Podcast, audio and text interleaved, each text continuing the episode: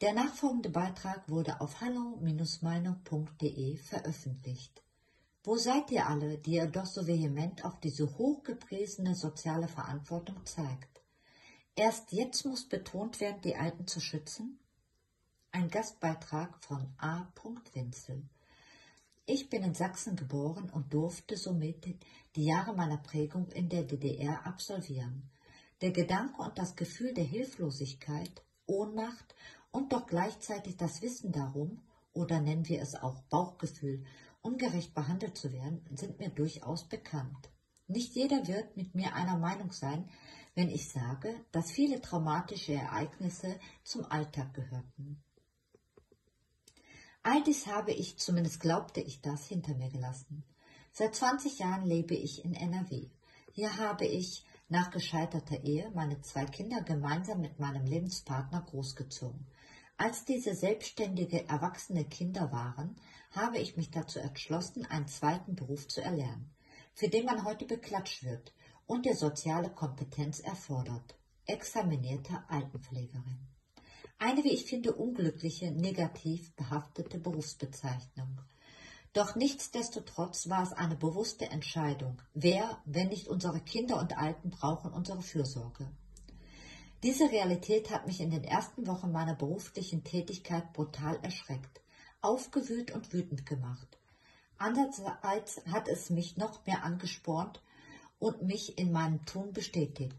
Schon damals empfand ich Sätze wie Respekt, dass du das kannst, ich könnte das nicht, eher als Schuldeingeständnis und teilweise heuchlerisch.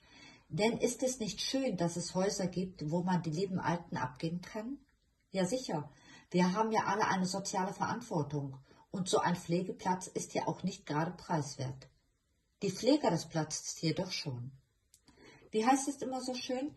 Diesen Beruf macht man nicht nur des Geldes wegen, wo seid ihr alle, die ihr doch so vehement auf diese hochgepriesene soziale Verantwortung zeigt?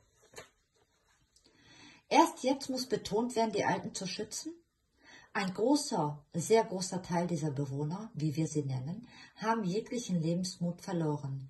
Sätze wie Ich möchte lieber sterben. Was soll ich noch hier? Oder einfach nur leises Wimmern oder an die Decke starren sind an der Tagesordnung. Diese Menschen sind einsam, hoffnungslos. Also was tun wir? Wohin mit unserer sozialen Verantwortung? Die Impfung ändert nichts an dieser Situation. Was diese Menschen brauchen, ist Zuwendung und nicht das stupide, zeitgetrimmte Abarbeiten eines Dienstes. Verantwortungsvoll und sozial kann nur eine ganzheitliche Pflege mit geschultem, fair bezahltem Personal bedeuten. Aber darum geht es anscheinend nicht. Dafür umso mehr darum, mir klarzumachen, wie verantwortungslos ich bin. Aber vielleicht sollte ich mir die Forderung bezüglich der Behandlung von Nicht-Immunisierten als Beispiel nehmen. Die Großmutter mit COPD oder den Großvater mit diabetischem Fußsyndrom nicht mehr pflegen? Diese Krankheiten sind oft Resultat eines verantwortungslosen Lebensstils und belasten die Kassen, also die soziale Gemeinschaft immens. Also wo fangen wir an? Ist das vielleicht dann eine neue Form der Triage? Ob nun in Form der richtigen Krankversicherung, denn mit dem Privaten geht schon mal schneller mit dem Termin, oder beim Nachtdienst in einem Seniorenheim mit 98 multimobilen Bewohnern und zwei Pflegekräften, wovon eine nur examiert sein muss. Da kann es schon mal eng werden, also wo fangen wir an? Dabei ist Verantwortung im Zusammenhang mit der Impfung subjektiv. Gut, dem einen ist es die Pflicht, andere zu schützen, der andere möchte wieder in den Urlaub. Und noch ein anderer wieder in den Club.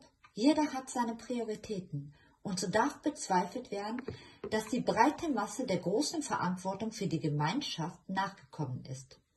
Was mich betrifft, so kann eine Entscheidung für einen medizinischen Eingriff nur autonom und evidenzbasiert getroffen werden und nicht durch die breite Masse.